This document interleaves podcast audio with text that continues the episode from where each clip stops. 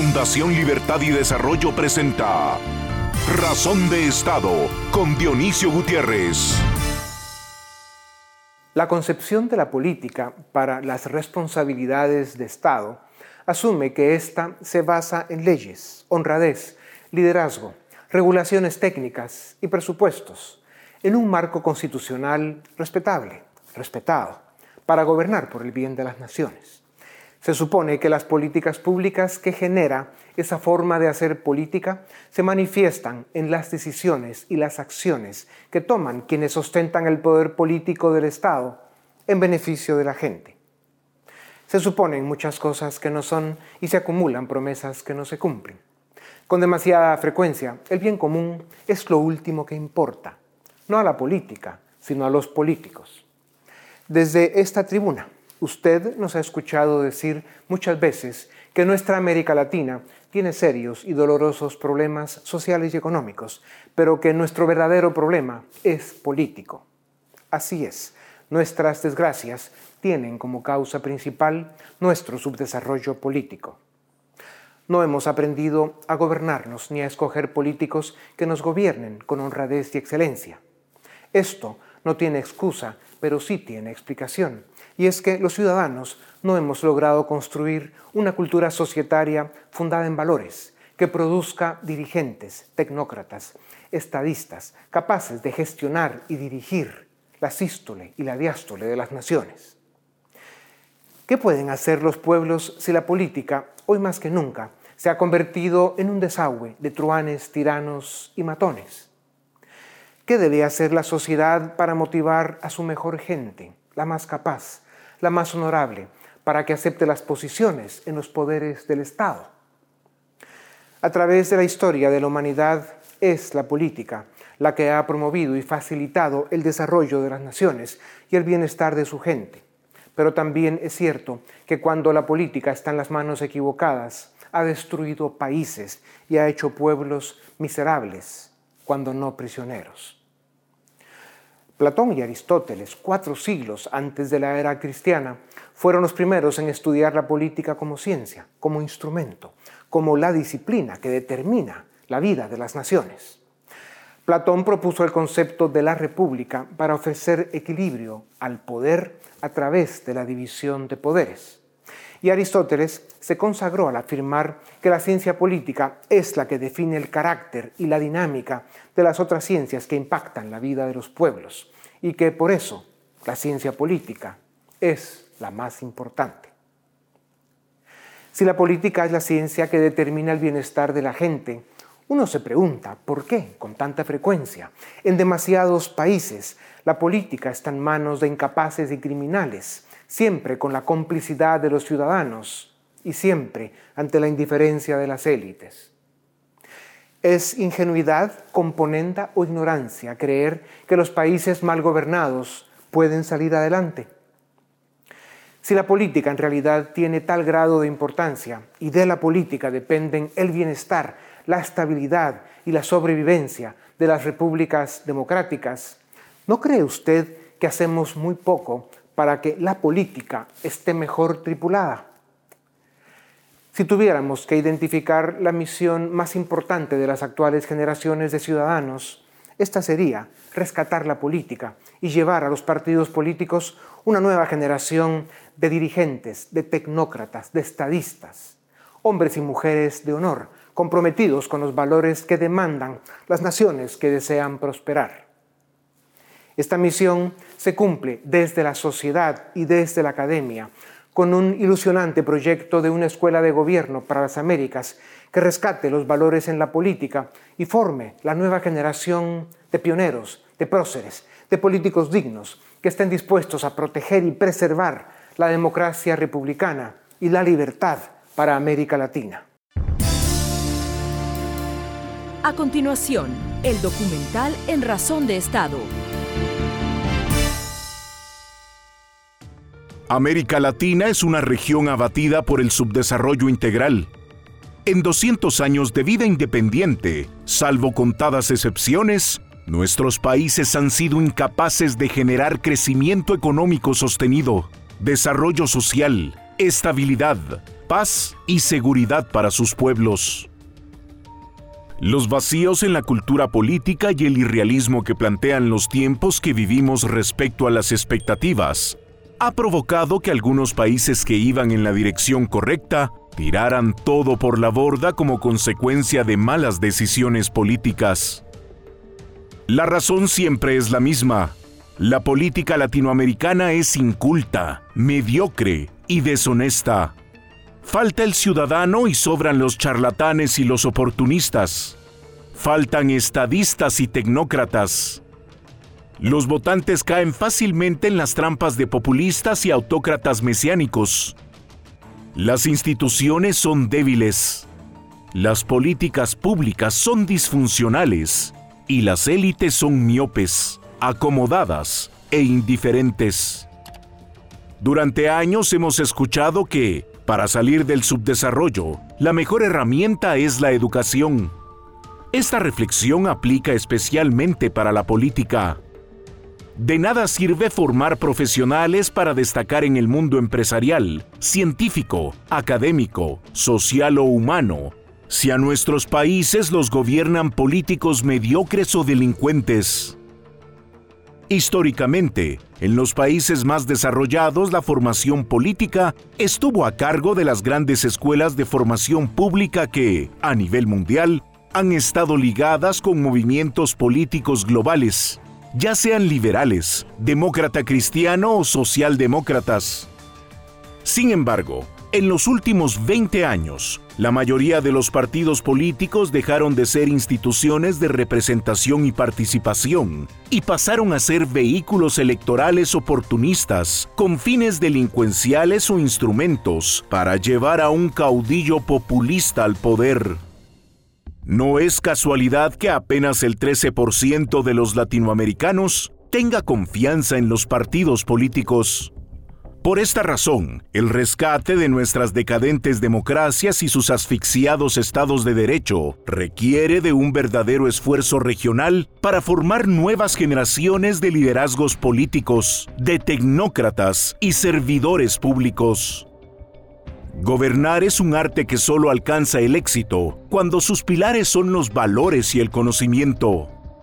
Para muestra, la trayectoria del Estado federal norteamericano nos dice que sus cuadros técnicos y políticos en la diplomacia, la aplicación de la ley y la gestión macroeconómica han sido exitosos gracias a la formación que han ofrecido las grandes escuelas de ciencia política o escuelas de gobierno adscritas a reconocidas universidades como Harvard, Yale, Georgetown, George Washington y Stanford. Lo mismo ocurre con la tecnocracia francesa y la Escuela Nacional de Administración Pública ENA, la gran formadora de la dirigencia técnica y política del país, de la cual es egresado el actual presidente Emmanuel Macron, por poner solo un ejemplo. En nuestra región, a pesar de su presente turbulento, Chile es un referente de formación política con su Instituto de Asuntos Públicos o la Escuela de Gobierno de la Universidad Católica, la decadencia partidaria ha provocado el colapso en la formación política y en el entusiasmo ciudadano para la participación política. Por ello, es urgente construir una alianza entre élites académicas, liderazgos sociales, organizaciones empresariales y los ciudadanos para salvar la política latinoamericana. Formar cuadros y liderazgos políticos es una tarea académica que debe incluir la formación en valores éticos y solidez rigurosa en los principios de respeto a los valores de la democracia, el Estado de Derecho y la libertad, ante los riesgos que el populismo, el autoritarismo, la corrupción y el narcotráfico generan para nuestras débiles democracias, ahora más que nunca, nuestra región necesita una escuela de gobierno para las Américas que tenga como misión rescatar los valores en la política y una formación académica con excelencia que puede romper las cadenas del subdesarrollo político que agobia el presente y amenaza el futuro de América Latina. A continuación, una entrevista exclusiva en Razón de Estado. Les saluda Dionisio Gutiérrez desde la Universidad de Georgetown en Washington. Hoy vamos a hablar de la importancia que tiene para el mundo y en especial para regiones como América Latina la formación técnica y la restitución de los valores en la política para dirigentes políticos, tecnócratas y estadistas, para gobernar mejor las naciones. Eh, esta es noticia vieja, eh, pero las crisis que estamos viviendo, los países mal gobernados, están alcanzando costos sociales, económicos y humanos tan extraordinarios que el volver a hablar de la importancia que tiene formar una nueva generación de funcionarios, tecnócratas, estadistas y dirigentes políticos es una cuestión de sobrevivencia.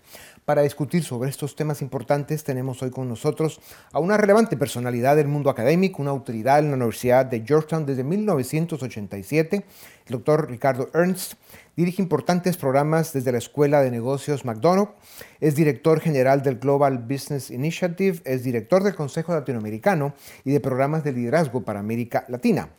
El doctor Ernst es autor de más de 25 publicaciones en revistas académicas y coautor de libros de gran impacto para temas de comercio mundial. El doctor Ernst es un latinoamericano comprometido con la democracia, con la justicia y con la libertad de América Latina y por eso es un gusto tenerte eh, doctor Ernst en Razón de Estado. Bienvenido. Y vamos directo al grano. las universidades deben formar economistas, médicos, ingenieros o abogados, que hay más de la cuenta, pero para que estos profesionales tengan éxito, eh, porque el país donde trabajan funciona, pues tiene que funcionar la política. Eh, ¿No es igual o incluso más importante la formación académica de dirigentes, tecnócratas y estadistas para que gobiernen mejor los países? Gracias Dionisio por invitarme. Es una perspectiva muy interesante. Las universidades tienen un rol. El rol consiste en educar a la gente. Cada persona tiene la inclinación que quiere, pero yendo al tema específico que tú mencionas, la dimensión política requiere cierta motivación. Tienes que tener gente inspirada, gente que le interese hacer política. Entonces las universidades no tienen que definitivamente canalizar a la gente, sino ofrecer oportunidades. Y creo que el momento ha llegado de que hay que tener muchas oportunidades para aquellas personas que verdaderamente tienen la necesidad, la inquietud y el incentivo de meterse en la política. Si la política falla, todo lo demás no funciona. Países como Estados Unidos entiende que la formación de profesionales según cada universidad pues ha ayudado a construir un país como, como es este. Pero sin embargo en América Latina, que es de lo que vamos a hablar, la política no funciona. O sea, eh, las estadísticas son abrumadoras eh, el, su desarrollo político es absolutamente brutal y eso pues quiere decir corrupción y políticos incapaces. ¿Por qué las élites, eh, doctor Ernst, no se enteran, especialmente la élite económica? ¿Es posible el crecimiento económico y el desarrollo en países secuestrados por la incompetencia política y la corrupción? Tradicionalmente ha habido un divorcio entre el sector público y el sector privado. En América Latina no se, no se trata de, empujar a la gente a que se meta en la política. Todo lo contrario, se empuja a la gente a que se meta en los negocios y que sea parte de la política. En los Estados Unidos la política es socialmente admirada. En Latinoamérica no es socialmente admirada. En América Latina se ve como una fuente de corrupción, se ve como algo malo y creo que esa ideología hay que cambiarla. Y lo más importante es que las nuevas generaciones lo aceptan así, que es algo nuevo e importante. Doctor Ernst, llevamos tú muchos años hablando de la importancia que tiene la formación política para América Latina. Eh, Georgetown está considerando un proyecto de una escuela de gobierno para las Américas. Cuéntanos de eso. Nosotros lo que queremos hacer, tomando en cuenta el modelo que tenemos de la Escuela de Gobierno de Guatemala, un tema del cual tú y yo hemos hablado eh, eh, muy extensamente, Queremos que la Universidad de Georgia, siendo la universidad jesuita más vieja de los Estados Unidos, debería tener un rol de líder en todo aquello que sea la imagen para América Latina. Entonces pensamos que sería interesante usar esta plataforma como la plataforma dentro de la cual se va a organizar el umbrella, el paraguas que va a tratar de canalizar esa ideología a toda la región. Para nosotros la región es lo importante. No hay ningún país en particular, aunque cada país tiene sus necesidades específicas. Pero ¿cómo podemos crear para toda la región la necesidad de una escuela de gobierno siguiendo, entre otros, el modelo de la Escuela de Gobierno de Guatemala? Ya. Y la idea que está planteando Georgetown es, es una eh, plataforma, digamos, eh, con dos cabezas, ¿no? Lo que pueden hacer desde Georgetown, que es la base acá en Washington, o en ciertas estaciones en países en América Latina para lograr, digámosle, la, parte local que es tan importante en, lo que es la vida política de cada país. Nosotros creemos que, primero, tener presencia física es costoso, es complicado, toda la logística de la presencia física es complicada. Entonces, nosotros pensamos que una manera interesante es arrancar con un piloto que nos permita hacerlo de una manera virtual. Siempre podemos contar con el, Guatemala, la Escuela de Gobierno Física que existe en Guatemala, pero arrancar de manera de piloto, de una manera virtual, ver qué tipo de aceptación e ir aprendiendo cuáles son las verdaderas necesidades para cada uno de estos destinos y en base a esas necesidades tratar de explorar y hacerlos crecer. Sin embargo, es muy importante tener una aceptación local. Esto no es solamente George están yendo a los diferentes países a ver qué sucede. Necesitamos venderlo en cada uno de los países para que cada uno de esos países se incorpore a la idea. Claro. Eh, la Escuela Nacional de Administración de Francia, por ejemplo, que, maneja ese concepto de escuela de gobierno, ahí se han graduado gentes como, por ejemplo, Emmanuel Macron, el actual presidente de Francia.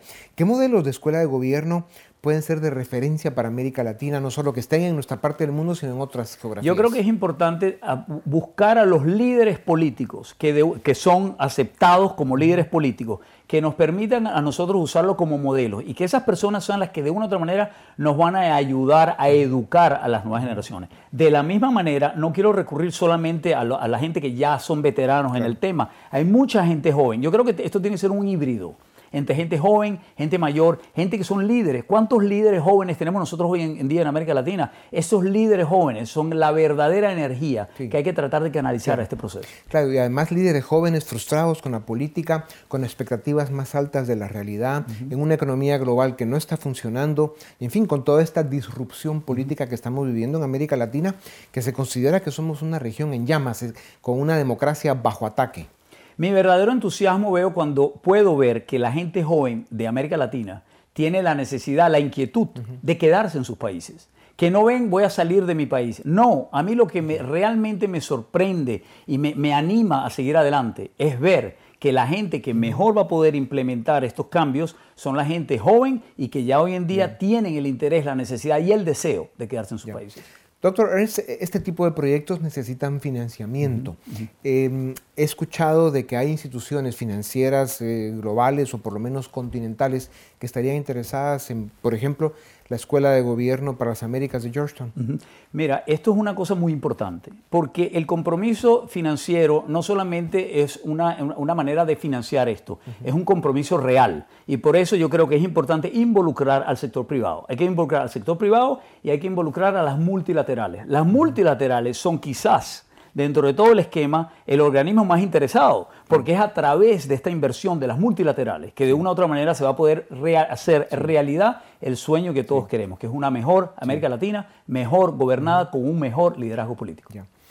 Doctor Ernst, además de la formación técnica a los funcionarios, a los tecnócratas que van a ir a mejor administrar los estados, eh, ¿No crees que hay que regresar también a, la formación filosófica, ideológica, sobre la importancia que es el sistema político, democracia republicana, el valor que tiene el Estado de Derecho y sobre todo eh, la importancia en defender las libertades civiles de nuestras sociedades? Sin duda, yo creo que esto tiene que ser una mezcla entre un aspecto teórico para que entiendan que esto no es algo aleatorio, no es algo que salió de repente, pero creo que es muy importante que esto tenga una dimensión de proyectos, esto tiene que tener la implementación de algo tangible, esto tiene que ir mucho más allá de sencillamente estar haciendo una interpretación filosófica de lo que significa un buen gobierno. Hay que tratar de canalizar a los que participen en esto a la realización de un proyecto que de una u otra manera va a ser el resultado final de esta formación. Ya.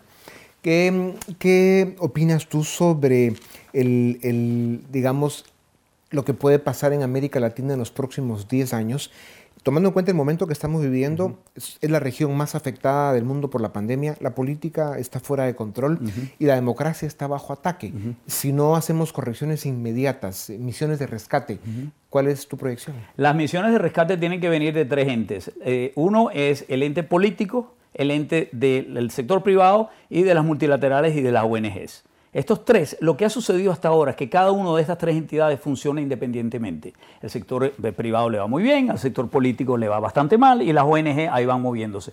¿Por qué no hacemos una iniciativa que trate de alinear a estos tres? Yo creo que llegó el momento que el sector privado tome las riendas del proceso y que el sector privado empiece a canalizar esto de la manera como se debe. ¿Qué tiene el sector privado que no tiene el resto? Primero que tiene los fondos y segundo tiene la necesidad, la inquietud y el deseo de quedarse ahí. Claro, hay que despertarlos porque tienen la necesidad, pero a veces da la impresión que no se enteran. Doctor Ernst, los hubieran, no existen, pero si hubiéramos eh, tenido en América Latina escuelas de formación política desde hace 10 o 15 años, eh, preparando y, graduando a una nueva generación de, maestrías y de técnicos de gran nivel para gobernarnos mejor, ¿cómo estaríamos hoy? Estaríamos muchísimo mejor, claro, todo esto es, eh, estamos especulando, pero déjame decirte lo que yo sí verdaderamente creo. Lo que nosotros tenemos ahora es mucha energía.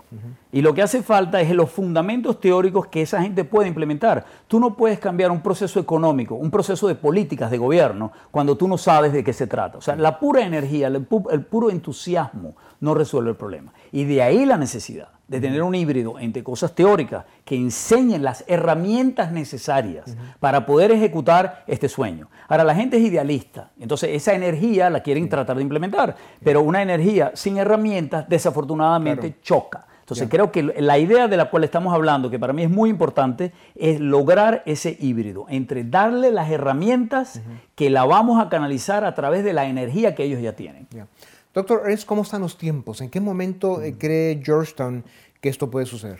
Bueno, Georgetown ahora, como sabes, hemos aprobado el, Georgetown Americas Institute, el Instituto de las Américas de la Universidad de Georgetown, y eso es un momento muy importante, porque por fin, no por fin, no que antes no sucediera, pero ahora está mucho más tangible la necesidad desde la perspectiva de la universidad de canalizar esfuerzos hacia América Latina. O sea, la universidad ha puesto como prioridad América Latina. Recuérdate que somos la universidad jesuita más antigua que hay en los Estados Unidos.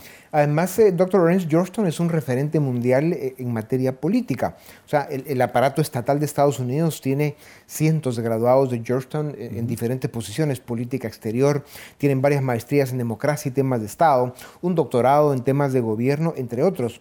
o sea, la idea sería eh, en algún momento dado replicar este modelo para América Latina? Lo importante es que nosotros tenemos diferentes escuelas. Tienes la escuela de Foreign Service, tienes la escuela de leyes, tienes la escuela de negocios, tienes el college y tienes la escuela de Public Policy. Todas estas escuelas tienen profesores que de una u otra manera están involucradas con América Latina. Nuestra idea es jalar a estos individuos que ya están motivados, pero que nos ayuden en la formulación de cuáles serían los contenidos académicos más apropiados para esta realidad que queremos hacer. Recuerde que la realidad que queremos hacer no es un modelo teórico es un modelo con fundamento teórico, pero con implementación práctica. Que tenga proyectos, que tenga cosas tangibles, que podamos mostrar que en el corto plazo, en el corto plazo, estos egresados ya pueden ser activos en, la, en el liderazgo de la política que queremos para la región. Claro. Obviamente se está pensando usar la plataforma virtual que en, el contexto de la pandemia pues se tuvo un auge extraordinario. Y con lo cual hemos tenido una experiencia extraordinaria. Lo de la pandemia la gente lo subestima o lo sobreestima. Para nosotros, para mí en particular, ha sido una experiencia extraordinaria de aprendizaje porque nos da una flexibilidad que no teníamos anteriormente. Hoy en día cuentas con este modelo virtual a través del cual tienes, piensa, un acceso a muchísimo más gente en muchísimos más países y lo puedes estandarizar. Aparte que se puede grabar, que lo puedes replicar, que lo puedes repetir, o sea que tiene unas ventajas extraordinarias. Ahora, obviamente, el modelo persona a persona no se puede reemplazar. Sí, seguro. Doctor Ernst, América Latina eh, es la región más dañada por la pandemia del mundo, en decrecimiento económico, impacto social, muertes incluso y contagios. Los gobiernos, la mayoría, manejaron muy mal la pandemia. Em, y por eso el desencanto con la política y la frustración que hay en las sociedades latinoamericanas está creciendo y por eso ya somos varios insistiendo de que América Latina está en llamas y que la democracia está bajo ataque. Por ejemplo, el caso peruano, un país donde la economía venía funcionando bien, pero lo que falló fue la política y por eso votan por un personaje como Pedro Castillo, un marxista maoísta que podría llevarse al Perú al infierno. Venezolano, por ejemplo. Somos el 8% de la población mundial y tenemos el 28% de los casos de COVID de muertes. Es verdaderamente lamentable que nosotros deberíamos tener las cifras al revés, ser el 28% de la población y tener pocos casos de COVID. Eh, lo que sucede, yo, yo eh, obviamente me parece preocupante el caso peruano, sin embargo no quiero que eso nos desanime. Yo no quiero que eso sea motivo de que, señores, vamos, apaga la luz y el último que se vaya, que apaga la luz y nos vamos. Señores, tenemos que ver esto como una situación de vamos a reenergizarnos a nosotros mismos. Si no lo hacemos nosotros, ¿quién? Y si no lo hacemos ahora, ¿cuándo? Mi filosofía es, si no, somos, si no soy yo, ¿quién? Y si no es ahora, ¿cuándo? Sí. Nosotros tenemos, tenemos, es nuestra obligación moral, es lo que le debemos a la región por todo lo que nos ha dado. Tenemos raíces en la región. Sí. Y si nos vamos a ir todos, entonces ¿para qué? Claro. Ahora, yo ya soy loro viejo, como dirían, pero hay muchísima gente joven que siente la necesidad y por eso estoy motivado, porque creo que la gente joven que tiene la posibilidad de hacerlo, lo quiere hacer. Sí, sí. Loro viejo y además abuelo, un gran abuelo, muy orgulloso, según me cuentan Dr. Ernst. Pero en todo caso, eh, es muy cierto, ¿no? Eh, eh, América Latina tiene que entrar eh, en modo de emergencia y darse cuenta de que estamos viviendo un momento crítico de enorme riesgo y que hay que tomar medidas de emergencia, ¿no? Eh, por ejemplo, estamos en estos, en estos meses, elecciones en Honduras con malos presagios, elecciones en Chile también complicado, en mayo del año entrante en Colombia, luego viene Brasil, Argentina en el 23, o sea, pero los pronósticos son negativos. Los pronósticos son negativos. Yo creo que eh, a veces cometemos el error de generalizar, hablar de América Latina, lo cual es importante. Siempre nos hablan a nosotros América Latina. Y hay que mirarlo así. Sin embargo, vamos a tratar de segmentarlo. Vamos a tratar de ver qué regiones podemos tener mayor potencial. Y por eso, con lo de la escuela de gobierno, nuestro énfasis no es vamos a atacar a toda América Latina. Vamos a buscar qué partes de América Latina podemos usar como ejemplo, como pilotos, que sirvan de ejemplo para el resto de América Latina. Si nosotros logramos uno que otro ejemplo que sean exitosos, eso se contagia. Las cosas son contagiosas. Lo que nosotros tenemos que hacer es crear el fenómeno a través del cual el contagio va a ser la fuente de nuestro éxito. Claro. Estas escuelas de gobierno para América Latina, si los programas son potentes y, y, se hacen como lo necesita esta región del planeta, podrían estar graduando al final cada año cientos Imagínate. de técnicos, de tecnócratas, de funcionarios para que vayan pues yendo a tomar posiciones a los diferentes poderes del Estado. O sea, el efecto multiplicador es evidente. Correcto. ¿Será que las élites lo ven? Bueno, el problema con las élites es que han estado, como mencionábamos anteriormente, divorciadas de esta realidad. Las, las, élites económicas pues tienen los negocios, lo que tratan de descubrirse, cómo hago para que mi negocio vaya bien o lo que fuera.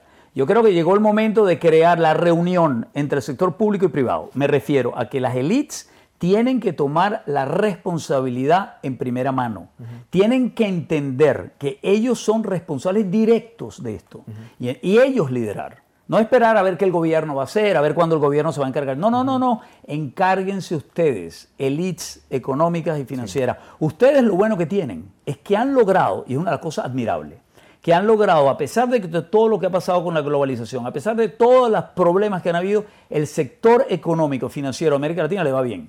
Uh -huh. Las empresas son exitosas, tienes compañías que son primeras en punta en tecnología. Señores, lo lograron tecnológicamente, lo lograron uh -huh. desde el punto de vista claro. de los negocios hay que hacer el, el brinco, el matrimonio con los aspectos, claro. con la dimensión política. Porque al final de eso dependen. Claro. Ese éxito que se tiene en este momento puede ser de muy Así corto es. plazo si no se corrige la parte política. La gobernabilidad ayuda o entorpece a que los países se unan a la globalización uh -huh. y la competitividad. Y la globalización no subsidia ineficiencia. Y necesitamos al gobierno para que el gobierno, de una u otra manera, nos ayude, porque al final de todo ese proceso ganamos todos. Yeah. Pues doctor Ernst, eh, va a ser un gran privilegio para América Latina el contar con Georgetown para probablemente el proyecto más importante de los últimos 100 años, que es el que se está planteando desde, desde esta eh, venerable universidad acá en la capital del mundo, que es Washington, y ojalá América Latina se entere y lo aprecie. Doctor, muchas gracias, como siempre, un gran gusto. A ti, gracias Dionisio. A ustedes también gracias. Esto es Razón de Estado. A continuación, el debate en Razón de Estado. Bienvenidos al debate en Razón de Estado. Hoy vamos a discutir sobre la importancia de las escuelas de gobierno para propiciar el desarrollo de los países. Y para ello contamos con dos invitados especiales. En primer lugar, el licenciado Richard Eichenhall, quien posee una maestría en Administración Pública por la Kennedy School of Government de la Universidad Harvard y una licenciatura en Economía por la Universidad Rafael Andívar y además es columnista de El Periódico. También contamos con la participación de Filipe Chicola, quien es licenciado en Ciencia Política, ostenta un posgrado en Gerencia de Organizaciones Empresariales en el INCAE Business School. También es columnista del periódico y, por supuesto, director del área política de Fundación Libertad y Desarrollo. Ambos, muchas gracias por estar en Razón de Estado. Licenciado Aikenhead, quisiera iniciar con usted.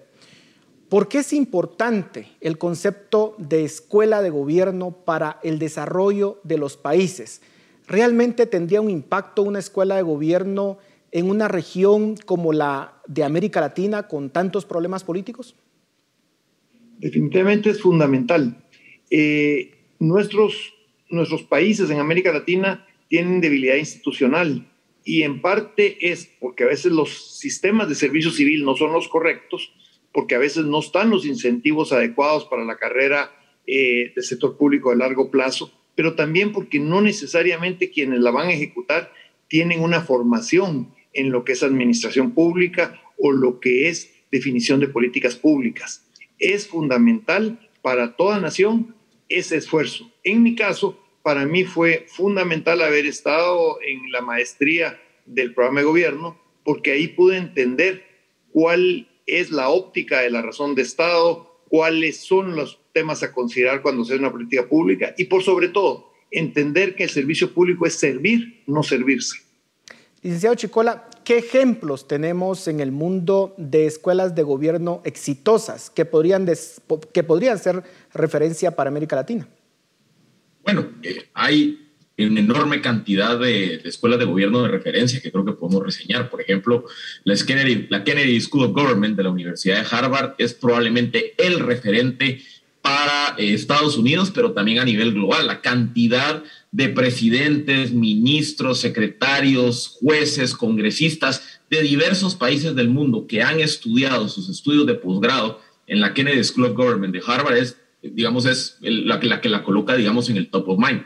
Pero luego encontramos, por ejemplo, la Universidad de Georgetown en Estados Unidos, es muy conocida porque el servicio diplomático exterior norteamericano, los embajadores de Estados Unidos, muchos de ellos pasaron por la Universidad de Georgetown. En Francia, por ejemplo, está la ENA, que es la Escuela de Administración Pública. Eh, básicamente es casi una regla no escrita que los altos funcionarios de la administración pública francesa, pues casi todos cursaron sus estudios en, en la ENA. Y en el caso de América Latina, eh, pues la Universidad Católica de Chile, eh, recientemente, hace más o menos unos ocho o nueve años, identificó la necesidad de profesionalizar el servicio eh, civil chileno y entonces creó su propia escuela de gobierno.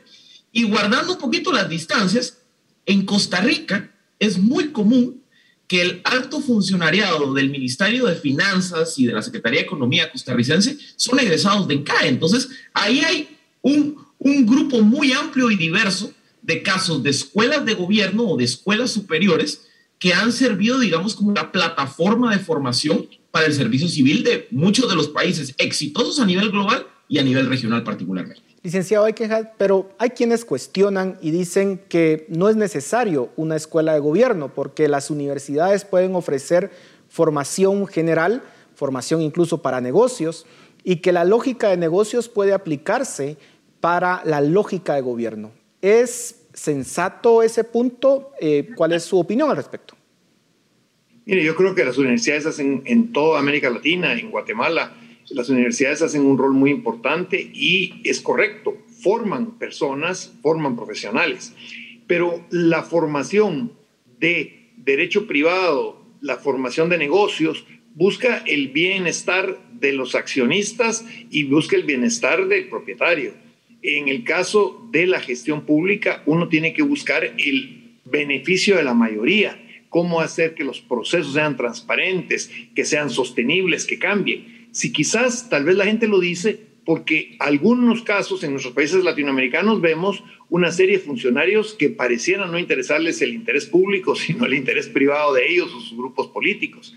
Yo creo que es fundamental, si tenemos, siempre se ha dicho que creando buenos servidores públicos se genera la verdadera posibilidad de desarrollar y cambiar un país. Y mírenlo, en los países más exitosos, los funcionarios públicos son no solo bien remunerados, sino muy reconocidos en su sociedad por lo que hacen. Y en los más, más desarrollados, el maestro es fundamental. Mire el rol del maestro en Japón.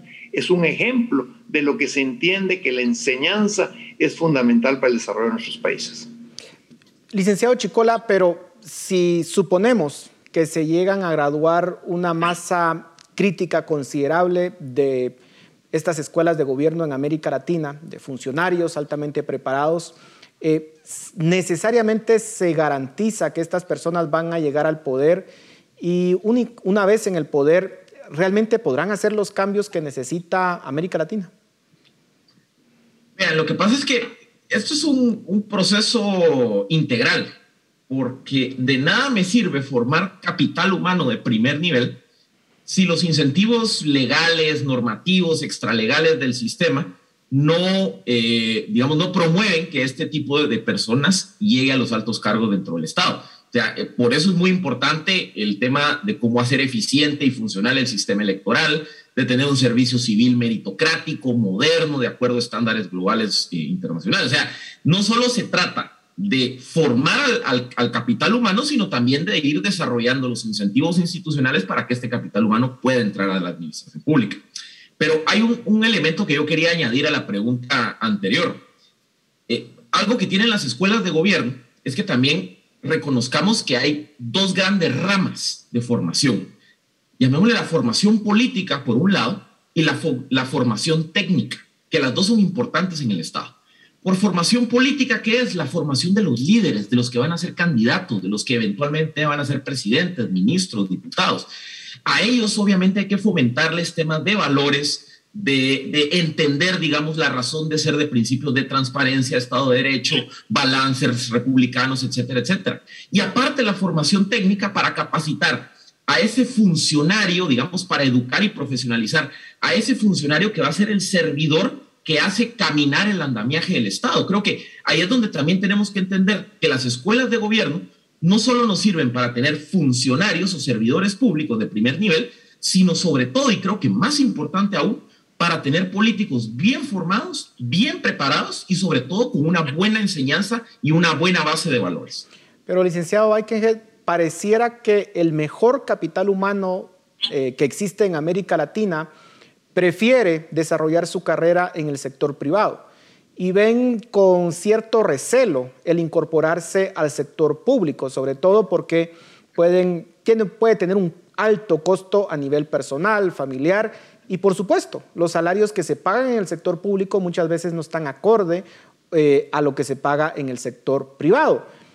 ¿Cómo lograr que el mejor capital humano de un país, de América Latina en particular, pueda eh, tratar de entrar al gobierno o se vean atraídos por el servicio público? Primero se tiene que hacer la reforma del servicio civil para que de verdad eh, se maneje por meritocracia, no se maneje por compadrazgo político y se pueda tener una carrera. Pero lo segundo, los mejores funcionarios en general en América Latina, los mejores líderes han sido gente joven. ¿Y por qué en general? Porque cuando entran, entran con todos esos entusiasmos, con los conocimientos recién adquiridos, con la voluntad de hacer cambios y sabiendo que tendrán toda su vida que cargar con el buen o mal nombre de la gestión pública que hicieron. Y ese es un incentivo muy valioso, porque es el incentivo a que el comportamiento positivo genera un beneficio de largo plazo.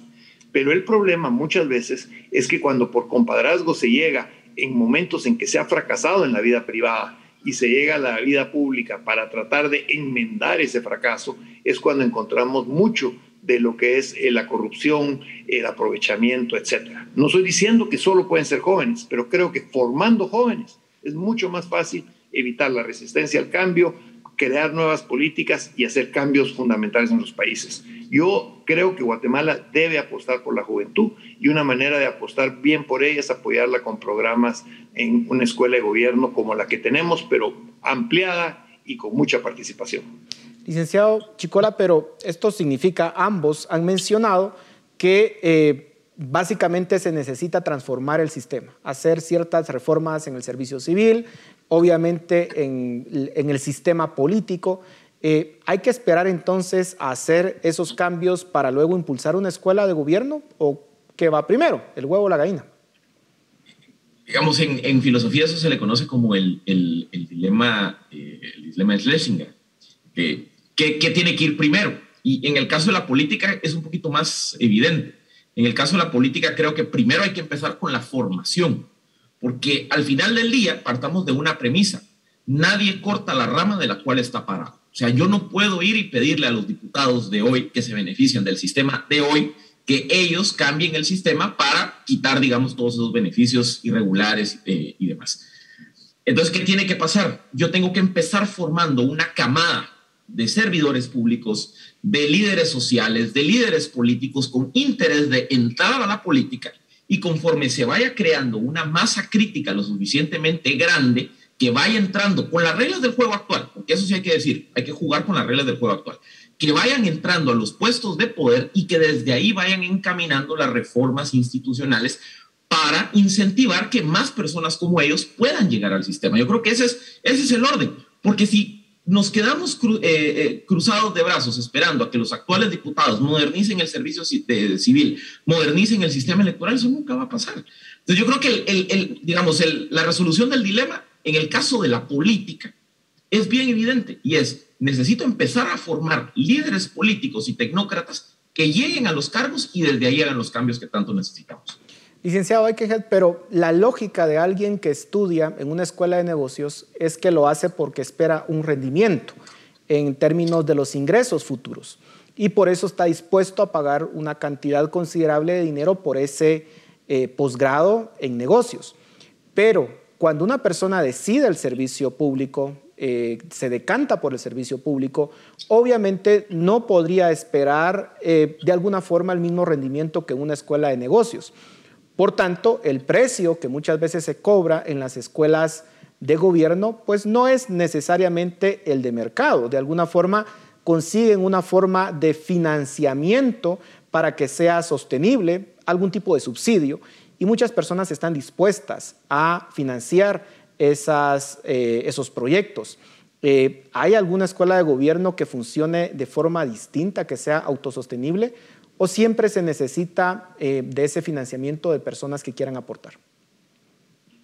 Definitivamente es, a menos de que exista una partida presupuestal que sería muy positiva para financiar becas para estudiantes que saquen eh, carreras o maestrías en administración pública, en políticas públicas, en liderazgo social, sería fundamental hacerlas y que la forma de repago de quien la haya tomado tenga que ser un periodo de dos o tres años obligatorios de servicio eh, civil posterior. Y ya después, si quiere que se quede en la carrera, pero que tenga que devolver lo que el Estado y fundaciones privadas o internacionales puedan estar aportando a los programas. Yo le puedo contar mi caso. Yo en mi caso tuve acceso a una beca y yo tenía el compromiso de regresar y trabajar en el país, ya sea en, la, en, los medios de comunicación, porque había sido un área en la que yo había estado antes, o en el servicio público. Y yo regresé y opté por hacerlo en el servicio público y recuerdo con, con, con mucho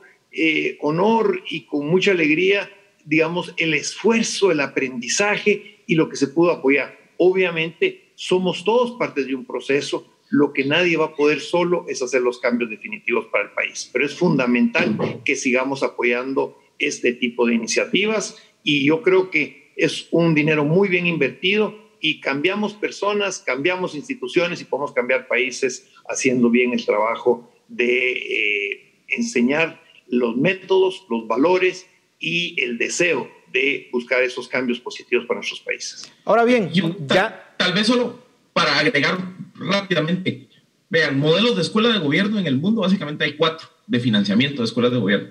Las que se financian con dinero público, ya sea nacional o de cooperación, las que están vinculadas a universidades y por ende llamémosle la universidad subsidia, entre comillas, el déficit que genera la escuela de gobierno.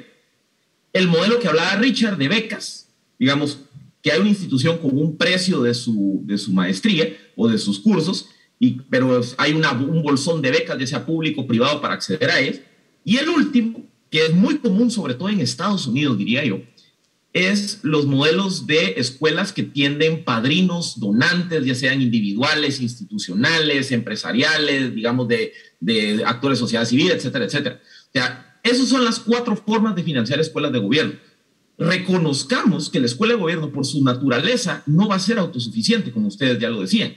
Entonces, realmente lo que hay que explorar, sobre todo para países como los nuestros de América Latina, hay que explorar el modelo de bolsones de becas que hablaba Richard, pero que sea un modelo robusto, bien financiado, donde haya amplias fuentes de financiamiento para que muchas personas puedan acceder a ellas, o el segundo modelo que es cómo construir una base amplia de donantes para que una institución educativa deficitaria pueda operar a pesar de no ser rentable en términos financieros. Nos quedan pocos minutos, dos minutos nada más, pero quisiera que pudiésemos discutir un tema importante. Muchos cuestionan el tema de, la, de una escuela de gobierno porque dicen que el funcionamiento del gobierno es independiente de la economía. Es decir, se puede tener una buena economía sin necesariamente tener un buen gobierno. Y no ven la necesidad de que se mejore el servicio público. El licenciado Eichenhead, ¿qué nos dice la historia? ¿Realmente es posible alcanzar el desarrollo sin tener un mínimo Estado que cuente con cierta eficiencia? Eh, ¿Qué nos dice la historia? La historia dice que no, que hay cortos periodos en los cuales uno puede tener una economía fuerte con una mala política, que pueden haber momentos en que por una debilidad estatal todo se tenga que hacer desde el lado privado, pero en el mediano plazo usted necesita que una sociedad para ser exitosa tenga un buen gobierno, no un gran gobierno, un buen gobierno, que significa que puede ser pequeño en sus áreas de actuación, pero muy firme y muy efectivo en las políticas y los programas que impulsa. No se trata de tener al gran gobierno, se trata de tener al buen gobierno. Y eso es lo que necesitamos y debemos de jugar. Yo pongo dos ejemplos muy concretos. Hace más o menos 100 años, Max Weber identificó que uno de, de los elementos en común de las sociedades más desarrolladas a principios del siglo XX era tener burocracias técnicas y profesionales. Nadie está hablando del tamaño, está hablando de tener un servidores públicos bien remunerados, bien preparados, con altos estándares de formación eh, en, los puestos de, en los puestos clave de, las instituciones públicas. Y dos, recordemos a Robinson y a Semoglu, en ¿Por qué fracasan las naciones? Al final del día, lo que la investigación eh, social, económica y política en los últimos años me dice es que una sociedad no puede construirse si no construye instituciones. Una sociedad no puede generar desarrollo sostenido de largo plazo si no tiene instituciones públicas que funcionen bien. El tema del tamaño ah, ni siquiera es cuestión, es un tema de un buen funcionamiento. Y ojo, siempre hemos escuchado aquella frase que dice que la educación es el vehículo para que los países salgan del subdesarrollo. Y siempre cuando escuchamos esa frase, tendemos a pensar que estamos hablando de educar a las grandes mayorías pero se nos olvida que tal vez deberíamos de empezar por educar a los tomadores de decisión de una sociedad. Y con esas palabras terminamos. Y ojalá que logremos construir en América Latina esas escuelas de gobierno que tanto necesitamos. A ustedes en casa, muchas gracias por su atención. Nos vemos la próxima semana. Razón de Estado con Dionisio Gutiérrez es una producción de Fundación Libertad y Desarrollo.